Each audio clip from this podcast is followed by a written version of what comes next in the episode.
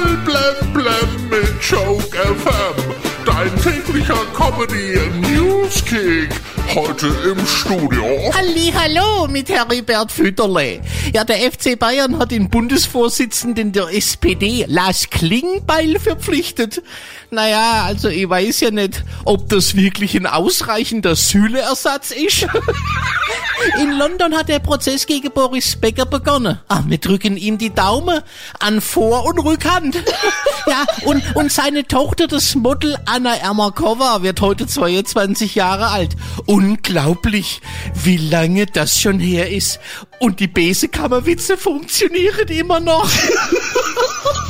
Ach ja, heute ist Weltwassertag. Auf den Weltwassertag trinke ich jetzt mal einen Kaffee.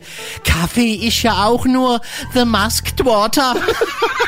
Die Tesla Gigafabrik in Brandenburg wird heute offiziell eröffnet und den 500 geladenen Gästen sind auch Bundeskanzler Olaf Schulz und Bundeswirtschaftsminister Robert Habeck. Habeck freut sich schon. Endlich mal wieder ein Termin, der ein bisschen was mit grüner Politik zu tun hat. In Bild erfahren wir heute, wie gesund es ist zu lachen.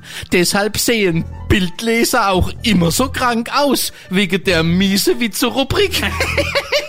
Joshua Kimmich hat dem DFB für die kommende Länderspielreise abgesagt, weil er in den nächsten Tagen zum dritten Mal Vater wird. Ja, er will erst dann über Verhütung nachdenken, wenn er sicher ist, dass diese auch ausreichend getestet und unbedenklich ist.